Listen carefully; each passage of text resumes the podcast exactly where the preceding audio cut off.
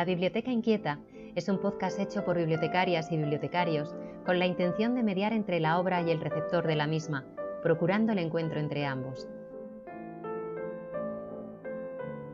Queremos descubrirte nuevas maneras de ver el mundo a través de nuestra colección.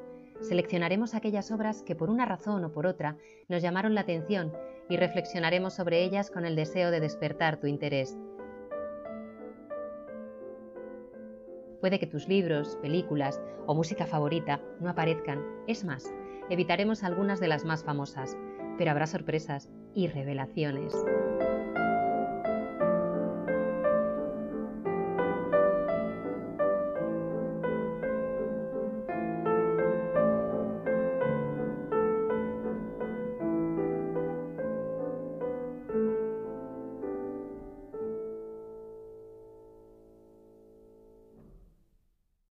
Hola a todos, hola a todas. Eh, estamos en un nuevo programa de la Biblioteca Inquieta, el podcast de la red de bibliotecas de Salamanca. Y, hoy tenemos mm, dos invitadas. Hoy volvemos a tener invitadas, así que es un lujo. Eh, hoy el programa lo vamos a, dedicar a, la poesía. Eh, bueno, con un, con un pequeño bueno, un pequeño proyecto que a mí me alegra porque eh, es uno de esos, bueno, pequeñas propuestas que surgieron en, en la pandemia hace dos años, cuando estábamos todos en casa, y que, bueno, se comentaba mucho aquello de que la cultura nos salvó, nos salvó parte de, aquella etapa eh, y, y se reivindicó mucho. Y bueno, pues esta, es una propuesta que surgió en aquellos días y que mm, queda en los márgenes, por decirlo así, de la, de la cultura eh, comercial, de la cultura mediática, de todo aquello que se habló, de, las plataformas eh, digitales para ver series, cine. Eh, esta es una propuesta fuera de los márgenes, pero que que por eso creo que aún tiene más valor. Eh, la propuesta la, llamaron Gongorinas, luego nos explicarán el, porqué de, este, de, este nombre, y, surgió entre, bueno, entre una bibliotecaria, Maribí, eh, buenos días Maribí. Hola, muy buenas. Y, un grupo de, usuarias que, que formaron un grupo poético durante aquellas jornadas en confinamiento y que, y que ahí sigue, siguen reuniéndose en torno a la poesía. La otra invitada que tenemos es Elena. Hola Elena. Hola. Que fue, bueno, es una de las componentes de este grupo de gongorinas y bueno, aprovecho para, para saludar aquí al compi de batallas, a César. Hola. Y vamos a charlar con Elena y con Maribí sobre, sobre las gongorinas, eh, cómo surgió, que, bueno, mm, bueno, cómo han llegado hasta aquí, qué, qué es esto de, en torno a la poesía y, cómo ven ellas este mundo poético. Y, bueno, leeremos alguna poesía a lo largo de, del programa y, bueno, lo que salga en la conversación. Así que, sin más, pues, pues yo creo que, vamos, la pregunta es obvia, la primera de, de cómo y cuándo surgió y el Club de Lectura Poética de Gongorinas de la Biblioteca Torrente Ballester? Pues yo diría que surgió por necesidad.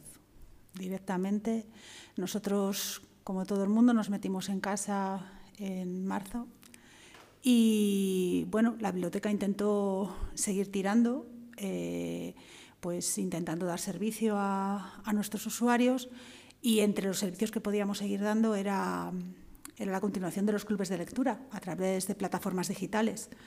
Y eso hicimos, volvimos a conectarnos con todo el mundo. los clubes de lectura eran algo presencial, pero pues decidimos que, podíamos seguir online quien quisiera, quien pudiera. Hubo gente que se desmarcó, pues por, por, a lo mejor por edad, por falta de cultura tecnológica.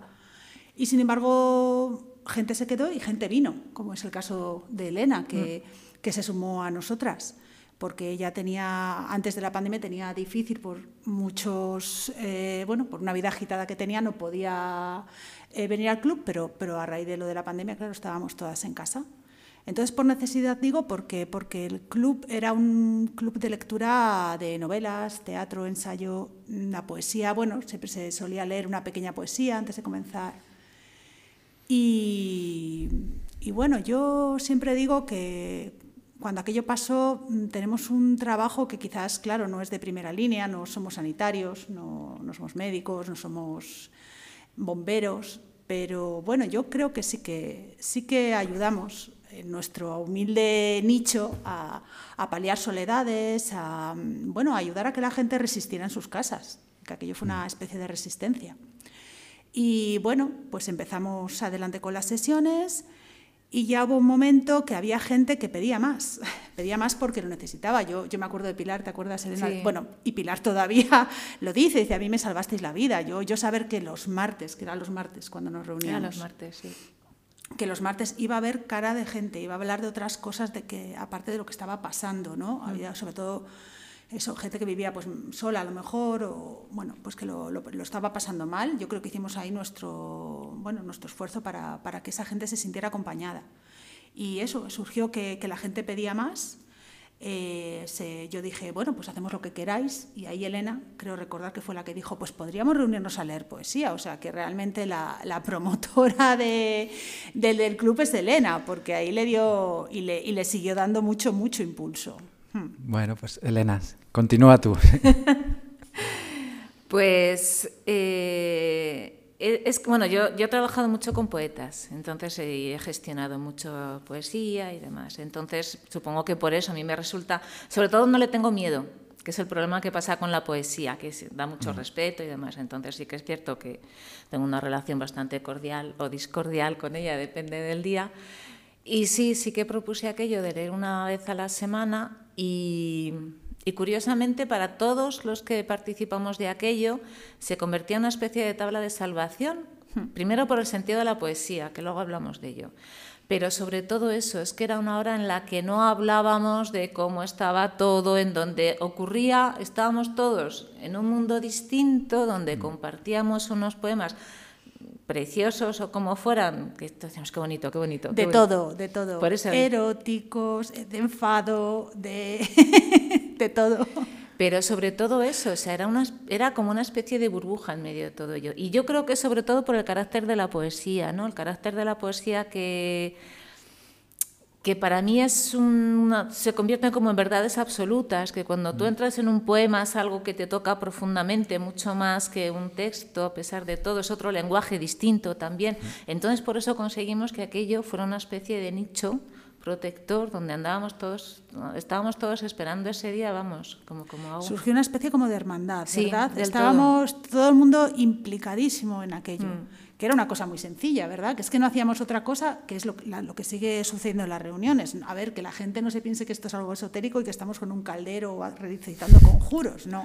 Es que es algo tan sencillo como que las personas se reúnen, cada uno pre mm, presenta tres poemas, o sea, mm. eh, los puedes, el día que no tienes tiempo, pues coges tres poemas al azar. El día que tienes tiempo, a lo mejor vertebras tres poemas sobre un tema que te ronda la cabeza. Bueno, depende, o, o, lo justificas o no lo justificas, es como muy libre, muy libre y muy colaborativo. Es sí. sesiones muy... Pero vamos, que no tiene mucha ciencia, ¿eh? Mm. No, y además y luego otra cosa, no os vamos a dejar preguntar este paso. No, no. guay, guay. Decid algo. Que luego, sí, a ver, o sea, trabajar con poetas es complicado, ¿no? Y todo el mundo de la poesía, la poesía en general yo creo que la gestión cultural para mí es como dos mundos totalmente distintos, ¿no? Tienes el mundo de la creación, que para mm. mí es como lo más puro, lo mejor del mundo, y tienes el mundo de la producción, la distribución, que es como la cara opuesta, ¿no? Sí. Entonces, a mí una cosa que me pasó en ese periodo fue que me reconcilié con la poesía, que además descubrí su sentido porque como ya nos habíamos acercado todos, como gente que igual no hubiera leído poesía, lo que sea, allí se acercó, yo creo que todo el mundo descubrió que, que, la poesía se lee, que todo el mundo podemos tener un poema que nos guste. Y a mí otra cosa que me encantó que ocurrió era ver cómo los buenos poetas siempre salían, ¿sabes? Como que poco a poco se iban apoderando. Entonces, eh, Lorca, y Gloria Fuertes siempre, sí, siempre estaban o sea, con nosotros. Sí, cuanto más tiempo pasaban, más iban saliendo, ¿no? Y además yo creo que todos incluso empezamos a, afinar el gusto, como pasa con todo, ¿no? Mm. Todos empezamos ya a tener más oído y entonces cada vez leíamos mejor poesía. Entonces, para mí, aquello encima más con mi trabajo, con los pros, los contras, con que hay veces que estás muy harta, para mí fue una especie como de, recuperar el sentido ¿no? de lo que realmente es la poesía y de para qué existe, más allá de, los egos de los poetas, más allá, lo que, para mí, con todo lo que he trabajado en poesía, todo lo que puedo haber hecho, la esencia más pura de la poesía estuvo en las gongorinas, clarísimo, clarísimo, donde éramos cuatro personas que leíamos y además que leíamos lo que queríamos. Y para mí, o sea, yo para mí fue importante, ¿eh? mucho, mucho. Mm. Ya os dejamos para preguntar. Mucha gente. eh, bueno, has mencionado que tú sí que tenías cierta experiencia con, con el mundo de la poesía. Sí. Eh, Maribí, supongo que también igual a través del mm. club de lectura, que sí, sí. leíais al inicio de cada sesión un Sí, bueno, siempre he sido aficionada. Y tú eres lectora. Yo soy lectora de poesía desde hace mucho tiempo, pero vamos, quizás cuando más he indagado ha sido a raíz de esto. Me ha tocado, entre comillas, formarme que, soy una ignorante, ¿eh? también os lo mm. digo, pero bueno, lo, lo, lo, vas, lo vas capeando, vas diciendo, tengo esto, tengo que avanzarlo, tengo que, seguir, claro. ¿Y había personas que, que descubrían un poco la poesía? Sí. Sí, ¿no?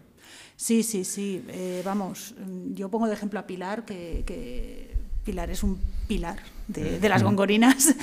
Y, y, bueno, eso de, partir de cero ahora estar entregada a la causa poética. sí. Sí, sí, sí, ya te digo concretamente esta, esta persona que la mando un beso, que seguro que lo va a escuchar. Eh, vamos, que... Descubrió un poco la poesía a raíz del club. Sí, y, la, y es una cosa que la acompaña todavía. Sí. ¿Y el nombre de Eso Elena. Bueno, pues porque hay un poema maravilloso que os voy a leer un poco al principio. Sí, bueno, el poema nos lo, leo, nos, lo leo, nos lo leyó Celia, ¿te acuerdas? Sí, Celia. Y que acabamos muertas de la risa. Sí. Entonces, el poema, el poema es Que se nos va la Pascua, mozas, de Luz de Góngora. Ya, ya, ya, veis, ya pilláis por dónde va. Entonces el poema dice, Mozuelas las de mi barrio, loquillas y confiadas, mirad no os engaña el tiempo, la edad y la confianza. No os dejéis lisonjear de la juventud lozana, porque caducas flores teje el tiempo sus guirnaldas que se nos va la Pascua, mozas, que se nos va la Pascua. Y al final dice, por eso, mozuelas locas, antes que la edad avara, el rubio cabello de oro convierta en luciente plata, quered cuanto sois queridas, mirad, bobas, que detrás se pinta la ocasión calva que se nos va la Pascua, mozas, que se nos va la Pascua. Entonces yo nos vi a todas, dije, yo no sé si se nos va o se nos ha ido por la edad que tenemos. Yo creo que ya se nos ha ido la Pascua y dije, nada, aquí las gongorinas, clarísimo, vamos. Sí, sí. Qué bueno. ¿habéis estado... Yo soy muy poco lector de poesía, ¿eh? yo mm. reconozco, no, no, no es lo que suelo leer habitualmente. Pero hay, yo creo, la gente que descubre la poesía a veces tiene el miedo ese de que parece que la poesía no abarca todos los temas, que siempre son los, mismos temas, o tiene ciertos estereotipos, o que es una, una forma que exige al, lector un esfuerzo. Eh, no sé si mm, ahora vosotros podéis, mm, bueno, pues desmitificar todos esos tópicos de que de que exige un esfuerzo por parte del lector y que es muy complicado, de que es que siempre hablan de lo mismo en los poetas o... No sé si tenéis algo que decir a, esto. Sí, lo niego rotundamente. Eso. Vale, yo no, o sea, yo no, no, hay una parte que no niego. Primero tú. Sí, voy a intentar matizar esta negación. Eh, por lo siguiente, eh, es como si habláramos, por ejemplo, no sé, vamos a poner otro, un ensayo, una novela. Por supuesto que por si vas a leer el Ulises de Joyce, aprovechando que, que, ahora mismo está en boga, pues claro, obviamente eso va a necesitar un esfuerzo, va a necesitar una, una preparación, no es una cosa a la que accedas directamente. Hombre, puede ser, no digo que no, que a lo mejor alguien tenga un flash con el Ulises así rápidamente, ¿no? Pero tú sabes que hay otras novelas en las que puedes acceder directamente a, la historia o, a lo que o a sacarle alguna conclusión. Pues lo mismo pasa con la poesía. hay de todo. Hay, poesía muy conceptual y quizás, bueno, no al alcance de todo el mundo o no al alcance de disfrutarlo todo el mundo, pero, pero hay otro tipo de poesía. Hay poesía para todo. Hay cualquier tipo de temática, eh, lo que quieras. Nadie te dice que es complicada Gloria Fuertes. O estaba pensando en el poema de Rubén Darío de la princesa, ¿no? Claro, o los romances medievales, que todavía el romancero se sigue cantando por ahí. De todas formas, yo creo que ahí hemos hecho algo mal. Desde los gestores culturales hasta los poetas, yo creo que a los propios poetas les ha gustado endiosarse, porque hay algo ahí por, lo que no conectan. Porque luego en Sudamérica, o sea, lee todo el mundo. O sea, hay países donde lee todo el mundo, donde los chavales van a bibliotecas donde graban, los poetas graban allí sus poemas y van a escucharlos y, y es una cosa muchísimo más cercana que aquí. Yo creo que o sea, aquí lo hemos hecho mal, con la intelectualización de la cultura y yo creo que o sea, hay parte de culpa, ¿eh? que han querido, han querido que se viera así para convertirse un poco en dioses. Y luego yo sí creo que hay un poema para cada persona. No es obligatorio, cada uno que haga lo que quiera y tal, pero yo creo que sí estoy convencida que todo el mundo puede encontrar un poema que le diga algo, eso sí. Sí, eh, creo que, que, eso se demostró en las gongorinas, que éramos cada una de un pelaje totalmente diferente, o sea, y se demostró que perfectamente se podía entrar. Y además yo es que defiendo, desde lo de las gongorinas, defiendo la, la utilidad de la poesía porque es que fue una tabla de salvación. Sí. O sea, eh, no sé, no quiero contar aquí como historietas del abuelo, ¿sabes? Pero de verdad que nosotros tuvimos esa percepción, que yo entiendo que a lo mejor desde fuera estás contando las historias del abuelo Cebolleta, Es que estamos ya en otro mundo, entonces ahora ya fuera del confinamiento no se entiende, pero en el confinamiento os aseguro que todas estábamos esperando porque era decir, por Dios. Ese, yo creo que ese peso que tienen las palabras en, la poesía, que, es mucho más peso que, en, que, en, una novela o que en el ensayo, y que yo creo que, hace que, en esos momentos todavía lo, mm, eso, lo mm, dierais más importancia a vuestros encuentros, ese, mm, esa capa, no sé, ese poder de la poesía de que exige una exige para bien, no sé si vosotros lo hacéis, una relectura casi siempre mucho más se relee mucho más.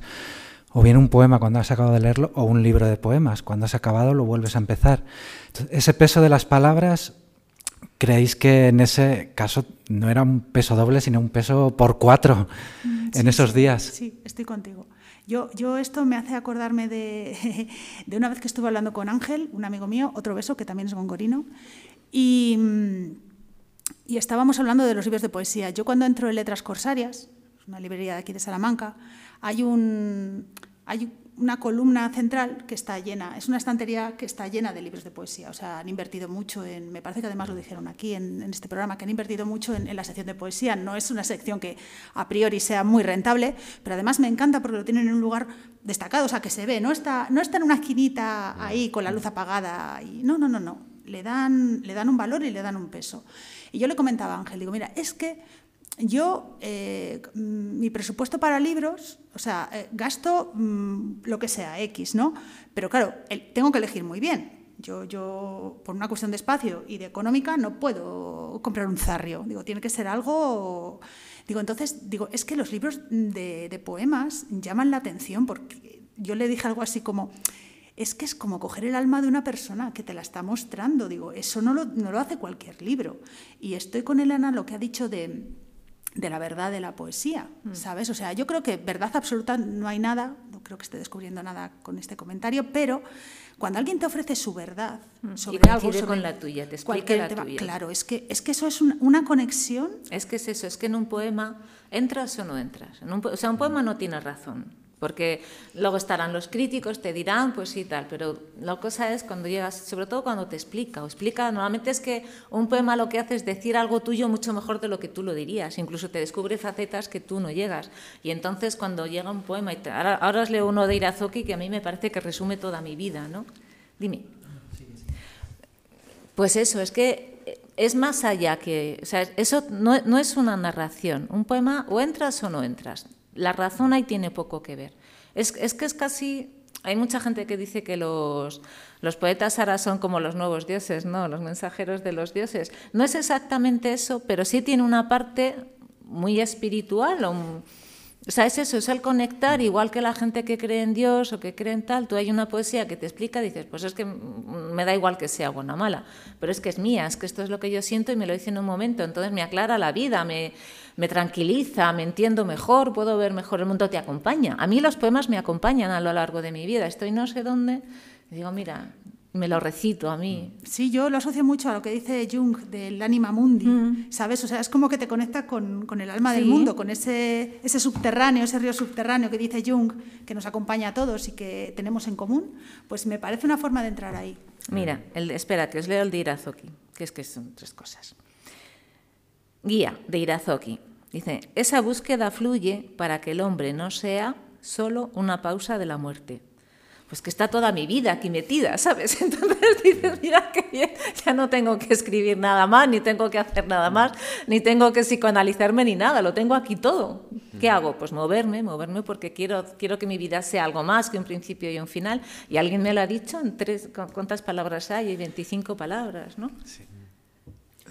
Em, bueno, no sé si la forma que tenemos de consumir poesía, quien, quien lo hace, que es verdad que no, son, no es una mayoría, eh, influye a la hora de disfrutarla, porque yo nunca he entendido muy bien eso de coger un poemario y leerlo de principio a fin como si ¿Mm? fuera un, Yo no soy capaz, no, no le encuentro sentido como una novela o como un ensayo, que empiezas por el principio y es todo hasta el final. El, poemario...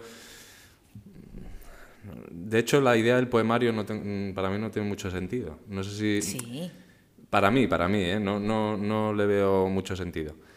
Y si queréis que la forma de consumir, te obligan a consumir la poesía de una determinada manera porque se publica de una determinada manera y se edita de una determinada manera, si eso influye a la hora de disfrutarla, ¿creéis que si la poesía circulase de otra manera o se propusiese de otra manera, se disfrutaría más o, llegaría a más gente. Fíjate, yo te diría. Tú y luego yo. Bueno, vale. Yo, yo fíjate, eh, te iba a decir que la poesía estaba viviendo en ese sentido, una edad de oro, si no estamos hablando de alta poesía y baja poesía. ¿eh? O sea, está, si metemos a Marwan en, a Marwan este en el asunto, mm. a Elvira Sastre, a toda esta gente, la poesía está viviendo una edad de oro. A toda esta gente. No, a toda esta gente no lo digo mal, ¿eh? No, no. ¿eh? a mí me parece estupendo. o sea, eh, y, hay cosas que llegan y llegan. Mm. Y me parece que hay canales para disfrutar poesía de cualquier manera. O sea, hay muchos poetas en Instagram. En... Es más, otra saludo para José, que también es otro gongorino, que mm. publica poesía en Instagram. Y, mm, sí, por eso digo que igual esos canales eh, hacen que, por ejemplo, lo de publicar en Instagram es algo relativamente nuevo. Quizá por ejemplo, el ejemplo de Instagram, ha sacado la poesía de, ese, de, esa, de esa especie de cripta en la que estaba metida. Sí, lo ha ideado que no veas. a mí me encanta. Sí, sí, por Dios, que esto siga para adelante. O sea, es que esto no es una cuestión de que, como tú has dicho, a lo mejor algunas personas hayan querido, eh, pues eso, eh, mitificar ciertas cosas. Es que al final esto es como un río, el curso va por ahí. Y aunque tú quieras poner una presa, vas, va a encontrar riachuelos por los que seguir fluyendo yo creo. Entonces, en ese sentido no. Y luego, esto que me estás diciendo tú del poemario me está recordando a, los discos de antes y, el Spotify. O sea, es, que es lo mismo. Es, que es eso. Si tú vas a hacer un, disco conceptual mm, con varios cortes, con intentando hablar, yo qué sé, por ejemplo, se me ocurre un disco mm. conceptual de Tales mm, de, of Imagination sobre el disco este de Edgar Lampo que hizo quién, Supertramp, no me acuerdo. Bueno, un disco conceptual sobre un tema, el que sea. Bueno, a lo mejor necesitas una estructura y necesitas vertebrar y necesitas, si, si vas a hacer eso, necesitas ese tipo de, esquema, de orden y de mm. esquema. Sin embargo, a lo mejor si quieres sacar mm, una cosa visceral que te sale en el momento y tal, pues necesitas mm. una publicación de Instagram, ¿no? Yo, o sea, normalmente un poemario es que tienes una idea general. A mí sí me gusta leer el libro entero. Me gusta leer el libro entero y me gusta, incluso me gusta el libro, no cuando hacen antologías que están todos así. Me mm. gusta el libro tal cual, con saber la idea del poeta que he querido decir. Normalmente tienen una idea y te lo dicen a lo largo de todo ese poemario. Luego, a cambio, Rubén Darío, no, por ejemplo, Rubén Darío hacía poemas, poemas, poemas y los subía. Pero yo, a mí me gusta la idea del poemario, mucho. Mm. Y me gusta la idea de un libro con un sentido y con un. que lo haces por algo. Y entonces todos los poemas tienen un sentido en conjunto. Agarrando por ahí te diré que yo el libro este de las gongorinas lo considero un poemario, porque no somos las creadoras. Bueno, miento, hay un poema escrito que lo voy a leer. Mm aunque no somos las creadoras, hemos vertebrado un poemario. Hemos hecho un poema de nuestras penas, nuestras alegrías en el confinamiento. O sea, a mí esto me parece un poemario. Hay un sí, diálogo hay un diálogo. Entre todos. Yo, vamos, yo lo veo, no sé, porque a lo mejor no es claro, pero yo lo viví. Y porque es nuestro y sabemos quién somos cada una y vemos dónde estamos. Todas estamos todas ahí, ¿no? Ya sabemos que si determinado tipo de poema sabemos que es de no sé quién. ya sabes por qué te he guiñado el ojo. Pues para los que nos están escuchando, así que, que no habíamos hablado todavía de ello, eh, hablaban de un poemario, Mariby y Elena, que y editaron ellas mismas en una edición cartonera. Y, nada, qué, pena que, que no haya imagen aquí para, para que veáis la portada. Mirad el Instagram que ya la subimos a Instagram. Vale, pues la sube a Instagram, Mariby. Entonces, contarnos un poco este, este esta cosa tan chula que hicisteis de, este poemario? Bueno, pues aquí agradecer a Elena. Es así, porque Elena es la que conocía esta forma de editar, nadie más en el grupo. Es lo que os digo cuando surgieron las, las reuniones eh, virtuales, pues que se, se, se, unió, se unió gente al grupo muy buena, muy buena. Eh, con ideas y con posibilidad de llevarlas a cabo, porque a lo mejor nosotras nos hubiéramos quedado un poco así. Solamente que cuando, cuando se, se, acabó el confinamiento y llegó el verano además y se suspendieron las reuniones, porque bueno, en el verano hay que salir a la vida y más en aquel verano, ¿no? Eh, me acuerdo que Pilar dijo, yo, yo voy a intentar reunirlo todo y hacer unas fotocopias y necesito los poemas que hemos estado leyendo. Y ahí saltó Elena y ya te paso el testigo. Bueno, hay que dar las gracias a Elena porque tenía los cartones. No, eh, también. Sobre todo es que Elena tenía los cartones. y por eso salió. Es mucho más precario que todo esto. vamos a ver, yo las, ediciones cartoneras yo las conocía, que es algo maravilloso, que a mí me gusta mucho, que es como justo el concepto contrario de la autoedición, que ahora todo el mundo saca libros, algunos buenos, pero muchísimos muy malos. Entonces surgieron en Argentina durante la crisis sobre todo lo hicieron las editoriales para comprar cartones a los cartoneros y se los pagan un poco más caros y, a mí me parece que es un fenómeno muy, muy interesante. Entonces yo tenía un cuento escrito, llevaba años a ver si lo sacaba y había, tenía los cartones para sacar el cuento. Entonces, como el cuento no salía, llegó la, la crisis, todo esto, nada, la pandemia. Y justo cuando dijimos lo de juntarlo, dije, pues mira, vamos a sacar una edición cartonera. Pero vamos, sobre todo fue eso. Muy bien la idea, todo lo que quieras, pero estaban allí los cartones cortados y tal, y yo creo que es que estaban... Era el destino, era, el, destino, era el destino. Que luego al final, dilo, Mm, al empuje de esta edición gongorina sacaste el cuento. que es precioso y merece la pena verlo, ¿eh? Sí, está ilustrado por Juana Ciudad y es que hizo muy buen trabajo. Este es un poco más chapucerillo porque lo corté yo, Maribí lo arregló como pudo, pero Juana hizo un gran trabajo, sí. Y las mm. gongorinas, este ha sido otro proyecto precioso por el contacto Precioso de los porque nos hicimos, eh, eh, contactamos con los autores, nos hacíamos editoras y aquí también hay que rendir un homenaje a Elena Cubino, otra mm. gongorina, que, bueno, ella, ella es, eh, no sé si, no me acuerdo si diseñadora gráfica o, mm. bueno, que sabe maquetar. Entonces, todo lo bueno y lo bonito que tienen las letras aquí también puestas, se lo debemos a Elena y eso hay que decirlo. Y no solo eso, y ya que he arrancado con Elena, vamos a seguir hablando de ella, sino que eh, al final del poemario hay, un poema hecho por ella que se llama Entretejiendo Caminos, que explica, que explica lo que hacíamos en, las gongorinas, y lo voy a leer. Bueno, nos lo dedica, pone a Mavi, Elena, Lola, Celia, Pilar, Luz y Mila, mis compañeras gongorinas de confinamiento. Bueno, y dice lo siguiente. Un martes por impulso nos buscamos, y empezó sin pretensiones un ritual, poético, mágico, medicinal, que semana a semana cultivamos.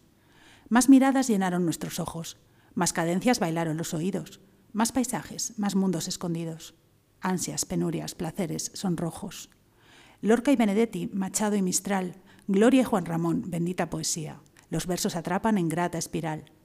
Soneto, cantar, oda o elegía, textos todos ellos, purga semanal, limpieza mental, chute de energía. Toma. ¿Eh?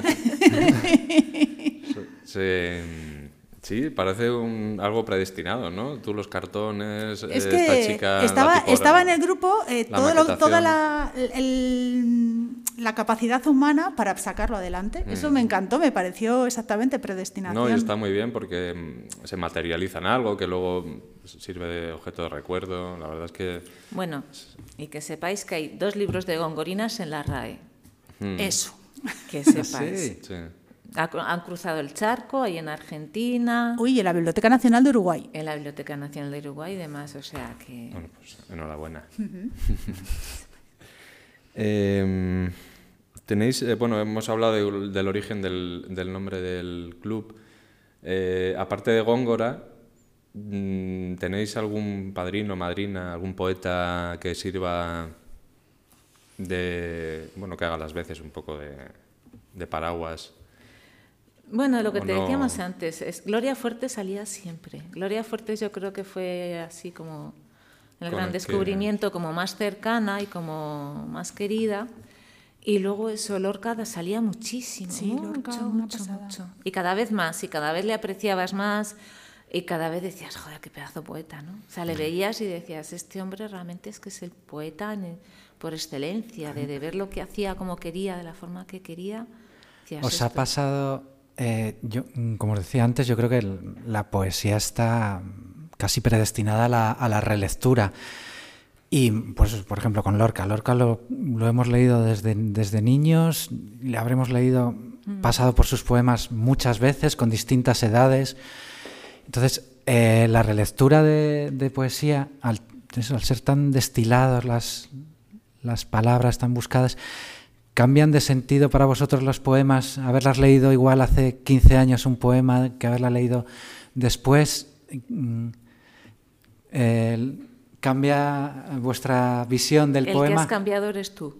¿O somos nosotros los que o sea, cambiamos? tú cambias, tú eres el que cambias y tú eres el que interpreta el poema. O sea, hay un poema que no te dice nada, pero no por la relectura, porque el poema tuviera mucho más que puede ser, pero sobre todo porque tú estás en una situación distinta donde te dice o no te dice. ¿no? Los poemas de la adolescencia, que los lees ahora y dices, uff, que son rojos. dices, qué horror.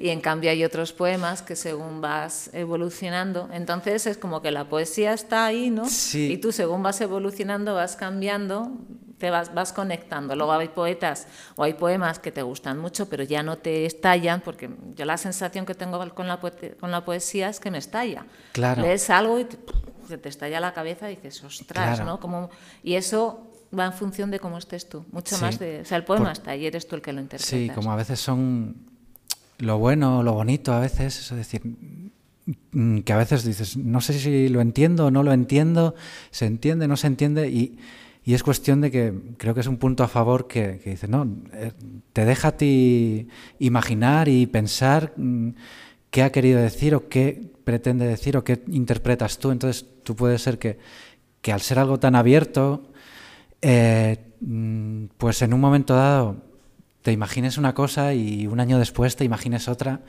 con las mismas palabras, pero mm. que no es un texto cerrado, nunca son textos cerrados. No, ni siquiera, por ejemplo, yo que sé, un soneto de Silo de Oro es un texto cerrado. No, no lo hay. Es verdad que hay una estructura. Muchas veces las estructuras sirven también para, para esquivarlas, para, para, decir por ahí no quiero ir.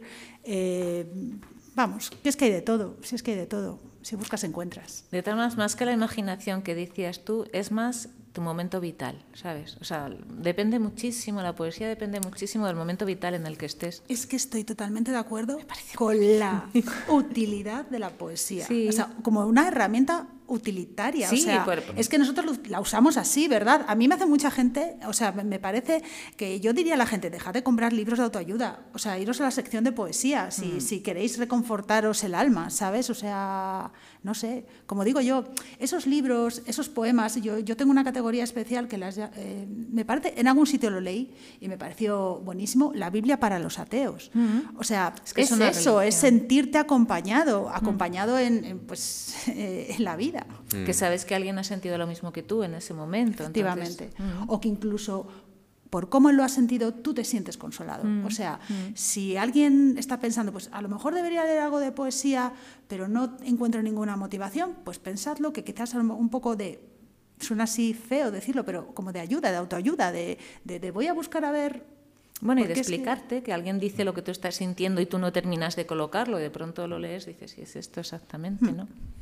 Sí, eh, yo hablando de, la faceta terapéutica de la poesía, eh, yo la poca que leo y la verdad es que es verdad que no, no tengo ni una... Eh, siempre me ha costado mucho acercarme y...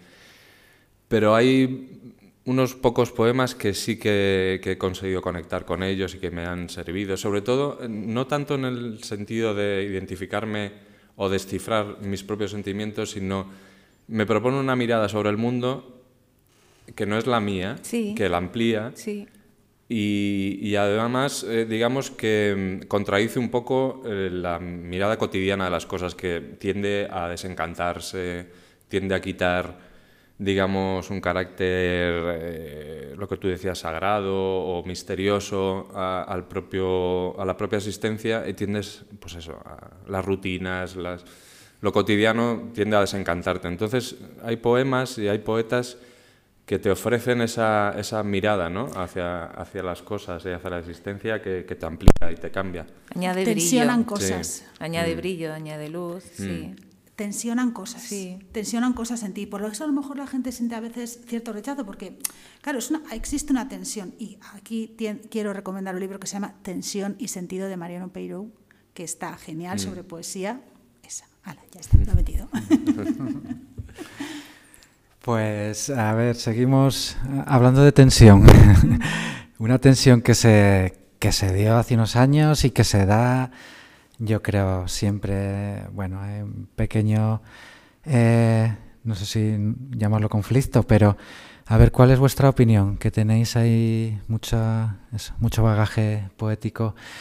Eh, con el tema de, por ejemplo, del Nobel a Bob Dylan, entre los académicos hubo, pues hubo ahí sus diferencias y, y bueno, eh, esa y amplío ya hacia el tema que se suele eh, comentar de si las letras pues de gente como Sabina, o Serrat o Leonard Cohen, si eso es poesía, si no es poesía, eh, si tiene que ser algo más canónico.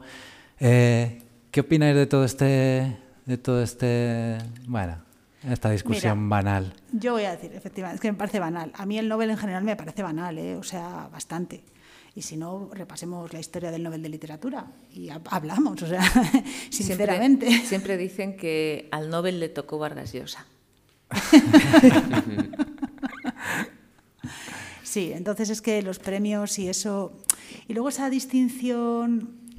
A ver, yo yo no soy especialista en nada, ¿no? pero mm, me parece muy, muy absurdo al nivel en que nos movemos, por ejemplo, nosotros que trabajamos en lo cultural, bien es cierto, pero que trabajamos un poco para, para ofrecérselo a, los mm. ciudadanos en general. Me parece muy absurdo una clasificación entre alta, entre alta y baja cultura. Yo creo que mm. mientras hay calidad, hay calidad y punto. O sea, hombre, si le dan el Nobel a alguien que escribe El gato espero un rato, pues ahí tengo algo que decir, lo reconozco, pero si hay calidad a mí no me molesta. Mirad, en la última reunión de Gongorinas, bueno, en la última no, en, la anterior, eh, leímos los poemas y tal, al final acabamos hablando de música, salió Loquillo, salió El Arrebato, salió Miguel Poveda, salió Tangana, salió todo. O sea, si es que no hay ningún problema, creo yo. Y más además que la poesía busca la música y la música busca la poesía.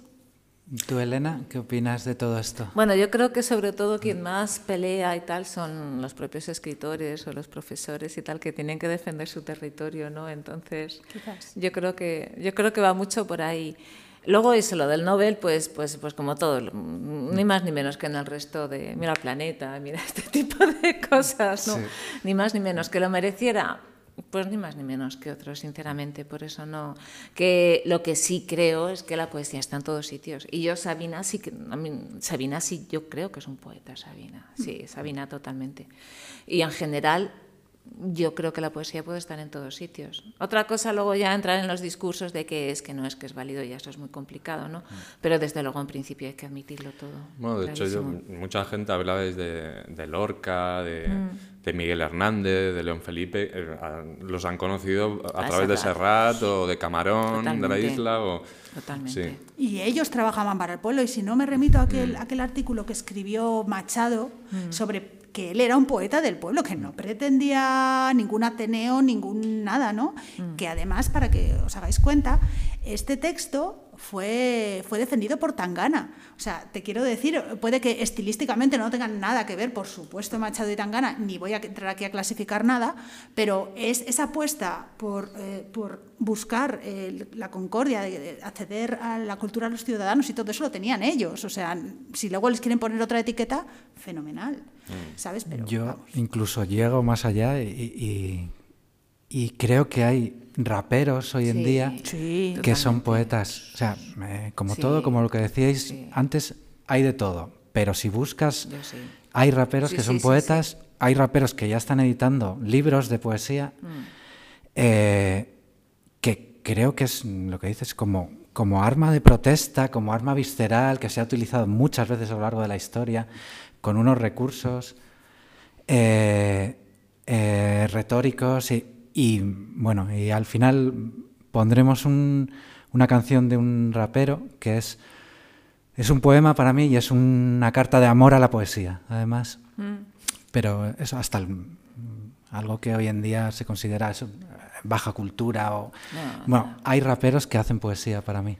Mira, yo cuando, empiezo, cuando pienso en definiciones de poesía, ¿no? que, es complicado y nadie la tenemos, pero desde luego si pienso en alguien que quiere decir algo y lo quiere decir de una forma que acompañe al contenido.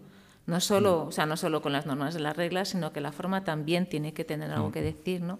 Los raperos lo hacen. Sí, y la música es un actor secundario en ese caso, siempre. Entonces yo sí, totalmente.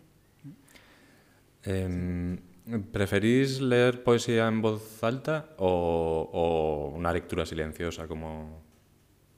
Mm, o con la poesía, o como que el cuerpo te pide declamarla aunque estés tú solo. A ver, si estás contigo mismo, pues bien, pero yo muchas veces mm, cuando preparo las sesiones gongorinas y tengo tiempo de repasar los textos, noto, cuando los voy leyendo, lo voy preparando, noto, noto la mejora, no, no, en mi dicción, no, no, estoy hablando de eso, sino la mejora de comprensión, la mejora cuando yo lo verbalizo. Cuando, tú te escuchas a ti misma. Sí, cuando yo le doy el ritmo, cuando mm. decido aquí parar o cuando sí, yo sí que veo que eso puede ayudar. Mm. Mira, y otra...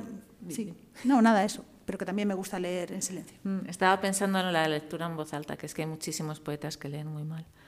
Pero cuando un poeta lee bien, te gusta mucho. Y por ejemplo, a mí no me gusta nada los, los actores que leen poesía. Nada, nada. Yo que llevo tantos años entre ellos y tal, prefiero que no sea especialmente malo, ¿no? Pero, pero me llega mil veces más cuando un poeta lee su poema que lo hacen maravillosamente bien. La Nuria Sper y todo esto hacen unos espectáculos maravillosos. O Sacristán, que tenía... Sí, y Sacristán. A mí no me llega nada, nada, nada, nada. Lo de los actores leyendo poesía es muy tal, todo lo que sea, pero la esencia de la poesía la pierden del todo, del todo. Y de hecho me pasa con la poesía escénica, que a mí me gusta mucho, mucha gente a la que no le gusta, a mí me parece que conecta muy bien con la gente joven, pero me gusta cuando lo hacen los propios poetas. Aunque no lo hagan muy mm. bien, aunque hagan lo que sea, pero que es un acto suyo.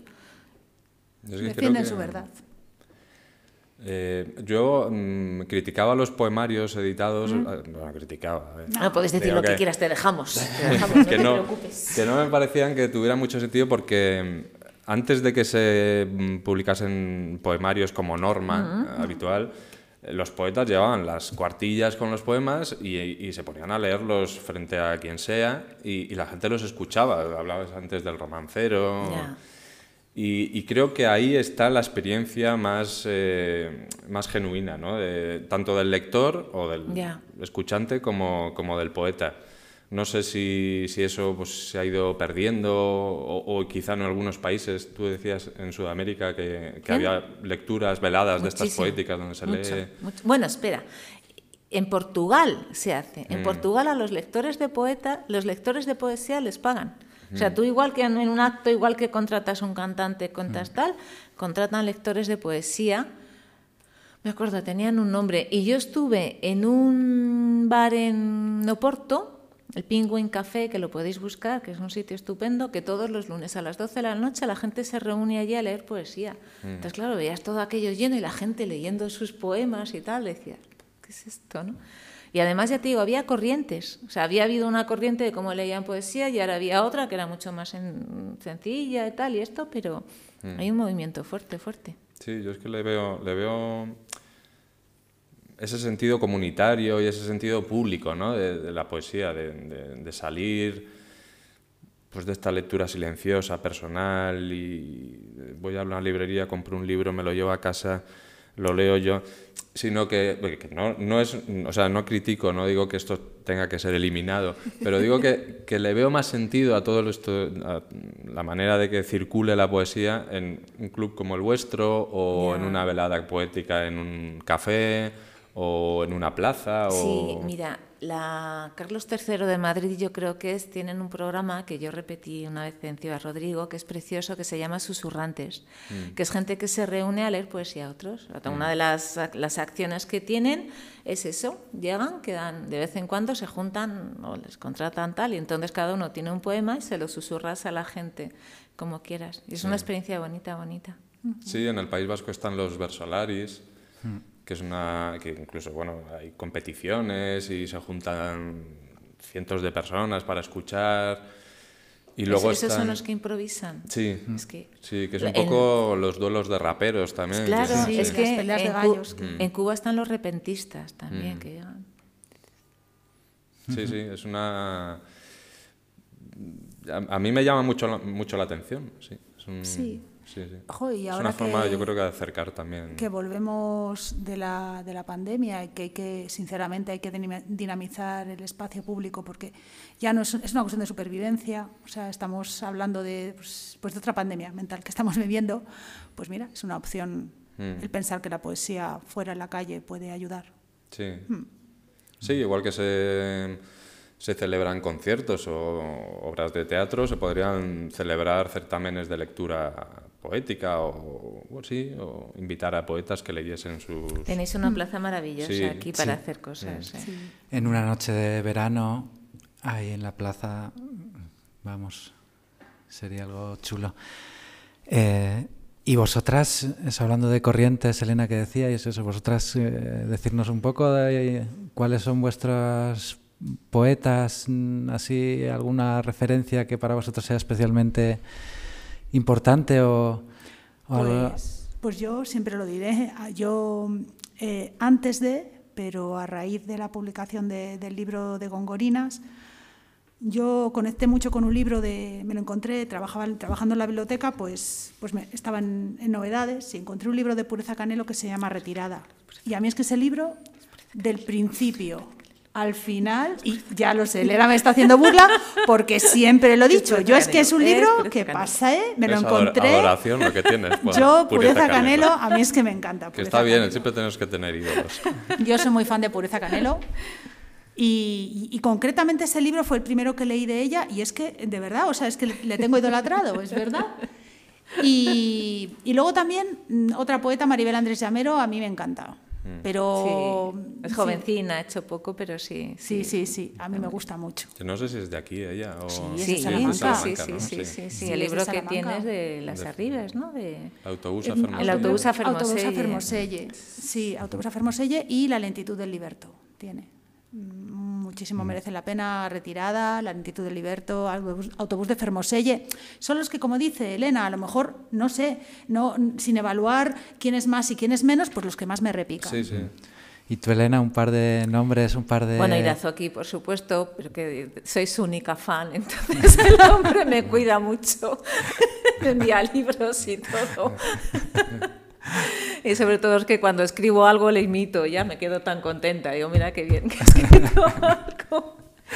Y luego, sobre todo, a mí me gustan estos de los 50, yo creo que son los míos. Valente. Jaime de Viezma. Sí, pero sobre todo Valente, Valente mucho, mucho, mucho. Valente ha sido de los poetas importantes, y además en mi trabajo también. Mm, para mí Valente es yo creo que si tuviera que buscar un poeta así un poco de referencia Valente, y luego José Hierro, para mí es otro de los grandes. José Hierro, que se celebra este año. Además es que a mí José Hierro, la fuerza que tiene, me gusta muchísimo. Le veo así un tipo tan fuerte, sí, sí, que no tiene otros que son un poco blanditos y tal, pero yo ese tipo de poesías, la, tan, yo creo así. Bueno, yo también meto en favoritos a Joan Margarit. Me sí, gusta mucho. bueno, Margarit, es que es muy grande. Me encanta. También es que ha sido hace poco, lo hemos leído. Sí. Margarit. Y luego es que eso vas descubriendo según sale o lo que lees. O... Vas descubriendo por o sea, tiráis a veces más por los temas que tratan o, por los sentidos que os despiertan. No sé si me...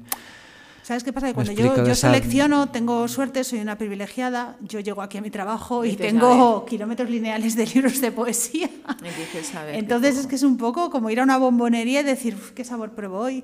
¿Sabes? O sea, en eso está, muy bien. Entonces, a lo mejor las otras personas pues tienen que tirar, y sobre todo, bueno, todos, todas tirábamos en la cuando estábamos encerradas y teníamos que hacer selección, pues mucho de internet. Yo me acuerdo de tener que poner, mm, o sea, a mí me gusta mucho también Cavafis y, me acuerdo, claro, yo tenía un libro, pero estaba, estaba en una casa de alquiler y no tenía mis libros. Y entonces me acuerdo de ponerle un WhatsApp a un amigo que sabía que tenía la misma edición de Cavafis que yo y decir, oye, por favor, búscame este poema y hazle una fotografía porque no quiero buscarlo por internet porque no va a ser lo que yo quiero leer. Mm. Y el hombre mandándome la foto y cosas así. Bueno, te buscas la vida. Bueno, pues... Eh, yo tenía una curiosidad, no sé qué opináis de la poesía traducida. Bueno, pues yo creo que es otra opción. Siempre que tengas claro que es una poesía traducida, que sepas que es una traducción, eh, depende del traductor, puede hacer. Yo los defiendo a los traductores. Otra cosa, tienes que saber lo que es y que estás leyéndolo, de una, lo que piensa otra persona, lo como alguien ve ese poeta. Yo sí la defiendo, ¿eh? Mm. Y sobre todo es que es la única forma de acceder a ella. De acceder a muchas claro. cosas. Entonces hay gente que te, mm. claro, hay mucha gente que te dice, no, solo puedes leer la poesía tal. Pues no, que haya buenos traductores, eso sí, tienen que ser buenos traductores. Pero yo los defiendo a los traductores, ¿eh? Mucho, mucho, sí. Sí, además ahora con las ediciones bilingües, que totalmente. Otra cosa es eso. conocidos mm. como el inglés o el francés, puedes mínimamente comparar por encima. Yo sí lo, siempre que tengas claro eso, que no estás leyendo el autor, estás leyendo el autor traducido, pero mm. opción y a veces es la única que hay, ¿no?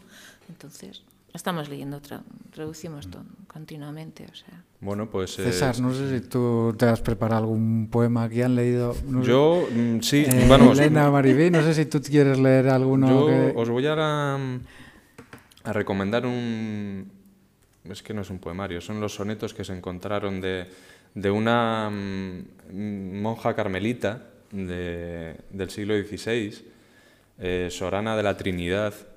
Eh, mm, es una, era bueno, es poesía mística en la línea de, de, Santa Teresa, de San Juan de la Cruz. Y son poemas que durante mucho tiempo se adjudicaron a, a una superiora suya, que era la que realmente los escribía porque, porque bueno, tenía más experiencia. Y, durante mucho tiempo, como al no estar firmados y encontrarse entre los papeles de esta superiora, pues asignaron. Además, eh, la superiora también era poeta o poetisa.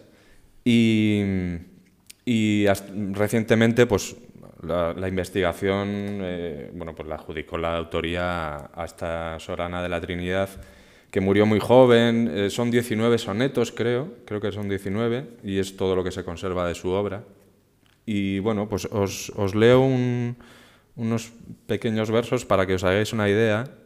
Eh, no es tan críptica como San Juan de la Cruz, eh, ni tan diáfana como quizá Fray Luis de León, pero es una mezcla y dice, ¿de qué me sirve triste que la aurora, la oscura sombra de la noche huyente, y que corriendo el sol al occidente, venga la que las cosas descolora?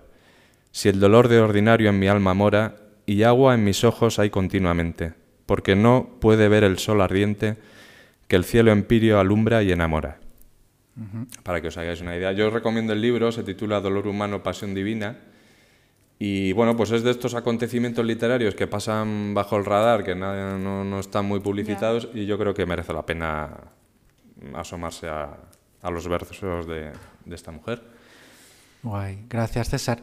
Eh, no sé si, ya hemos pasado por ello, queréis decir algo más, eso, porque a mí se me ocurría, y lo tenía por aquí apuntado, que la gente, yo en mi entorno, de nuestra generación, que con, niños pequeños, con un montón de responsabilidades, con un estrés eh, perenne y omnipresente y siempre a 180 pulsaciones, y cuando yo les digo, que tienes que leer, que tienes que leer, que... Y no, no, que no tengo tiempo, que pero tú, que te crees? Pero como, como, bueno, como lo último de la lista, lo último de lo último de lo último, decir, si consigo irme a Ibiza en verano una semana, igual me llevo un libro, pero... Y yo muchas veces les digo, están libros de relatos, de cuentos, de hay muchas maneras de leer. No, el concepto de leer no es el concepto de Ulises, de Joyce. Reivindicáis ahí en esa, para esa gente también, decir, lectura poética, que no hace falta. Mm. Puedes hacer una lectura de calado, encontrando, pues sí, el momento, ¿no? O sea, igual que. Y leérselo a los niños también. Hombre. Y así, yo pues, a los míos les tengo yo muchísima poesía. Mm. en mi casa Lorea Fuertes es de la familia. ¿Sabes? Y, y, nada, eso sí, se puede hacer una gran lectura de calado. El problema es encontrar el momento. ¿Sabes? Pero bueno, como todo, hay todo tipo de lecturas para todo tipo de momentos. O sea, y, si es por una cuestión de brevedad y de, de, una cosa como profunda, y, pero a la vez breve, pues la poesía me parece una muy buena lección. Dos poemas una noche después, antes de irte a dormir, no hace falta leerte un capítulo o tres de, de de, los hermanos Karamazov y, es fenomenal. Dices, pues ya está, pues hoy dos poemas y mañana otros dos. E incluso encontrar eh, poesía pues de una temática que conecte con, con, eso que ha dicho César y Elena, eso de, de, pararte un poco a pensar en tu cotidianidad de otra manera. ¿no? Por ejemplo, si estamos hablando de una persona con niños, pues yo qué sé, eh, hay, hay, un libro muy bonito de Silvia Plath sobre la maternidad. no sé, bueno, se pueden encontrar cosas. Bueno. Pues no sé. Eh, ¿Queréis leer algún vamos, poema? vamos acabando. Leído ya. No, pero bueno, si eh, elegís alguno. Alguna uno cada una. ¿Y va para ir acabando? Entero no, que es muy grande. Que yo lo que quería decir que no es obligatorio leer, ¿eh? Que, no. que lea No, no obligatorio, pero. Pero recomendable. Recomendable, eso es. Y de todas maneras, si yo para leer así, o sea, alguien que no lee, o sea, la lectura yo creo que sí que, la poesía sí que requiere una lectura atenta. Eso sí es cierto, cosa que un microrelato no o algo así. Entonces, lo que pasa es que este es largo, este es largo, María. Bueno, os leo el final de Serán ceniza, que es así de los poemas que, mm. que yo me recito muchas veces y que de vez en cuando lo digo, a ver, dice el final. Toco esta mano que al fin comparte mi vida y en ella me confirmo y tiento cuanto amo. Lo levanto hacia el cielo y aunque sea ceniza lo proclamo, ceniza, aunque sea ceniza cuanto tengo hasta ahora, cuanto se me ha tendido a modo de esperanza. ¿Y de quién es? De, Valente. De Valente. De Valente. que tú te ríes de mí de Pureza Canelo, pero yo me puedo reír de ti con Valente. Claro, así estamos. Pues yo voy a leer, por supuesto, de Pureza Canelo. Menos mal. Elementos del suelo que piso, enseñadme alguna suerte de conocimiento. ¿Cómo entrelazáis vuestras horas, miradas, diálogo, como dice la ciencia? Si aceptáis este lugar, este lugar planetario que compartimos. Habladme de qué se siente en vuestra materia, si organizáis escarmientos, batallas de codicia y muertes, si sentís la propia destrucción. Sobre la mezquindad humana ni os cuento, y de la vuestra, dadme una señal o decídmelo cuando voy por caminos de, de tierra. Hablemos cada día, conocéis mis horas y que aguanto mejor el invierno. Muchas gracias. Muchas gracias. ¿A vosotros? Pues nada, con estos dos poemas ponemos punto y final. Ha sido un placer charla con vosotras y que nos hayáis acercado un poco el mundo de, la poesía y esta experiencia vuestra tan bonita. Muchas gracias. Nada, a vosotros. Y nada, hasta la próxima. Hasta la próxima. Adiós, Carlos. Adiós.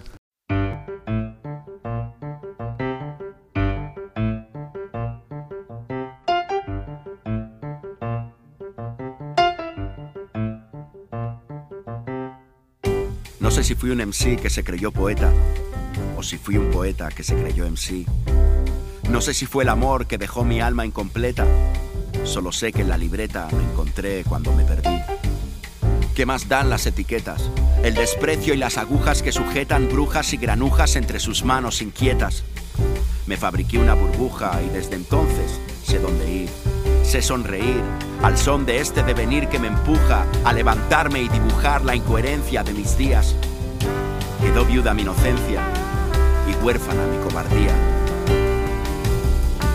Ahora saludad al audaz, al capaz de lo imposible, al ave rapaz que planea libre sobre su paz y su maldad a través de algo tan simple como las palabras. Porque junto a ellas me siento invencible, junto a ellas enciendo la más precisa máquina del tiempo y así puedo oír imágenes, ver voces, sentir los roces del recuerdo verme cuerdo cada noche que despierte y así tragarme la vida y escupir a la muerte. Y es evidente que puedo ser ese evidente que predice futuros inciertos, ese visionario que desaparece y que parece que ha muerto, pero vuelve por sorpresa, que armoniza el caos y pone sus recaos sobre la mesa y cuenta sus pecados y se confiesa. Soy la presa inalcanzable que se salva en la selva y silba para avisar del peligro. Soy el mago sin chistera, el cantautor que no canta, el escritor que jamás escribió un libro, pero sobre un papel me creo Dios de vez en cuando. Y Big Bang, creo mi propio universo, estiro versos y lo expando.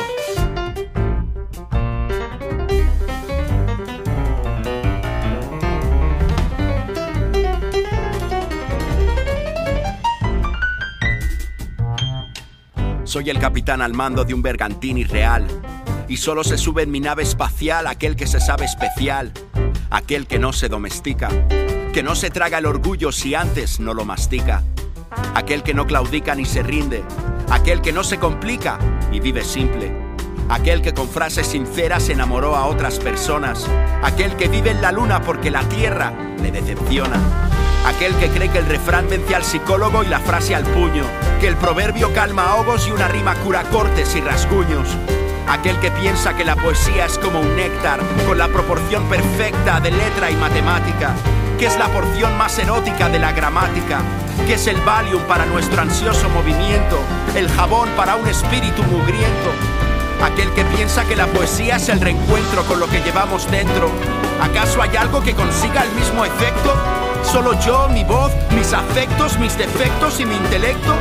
Con ellos puedo traer manantiales al desierto, sobrevolar cordilleras, ser quien yo quiera, ser lo que yo quiera. Puedo convertir areniscas en diamantes, transformar partículas microscópicas en colosos y gigantes, andar sobre las aguas más errantes. No quiero fans, no busco discípulos ni militantes. Cuando hago poesía, cuando hago poesía busco amantes. No hay nada más emocionante. No quiero fama, ni homenajes, ni brillantes. Cuando hago poesía me encuentro con mi después, con mi antes. No hay nada más importante en estos tiempos trepidantes.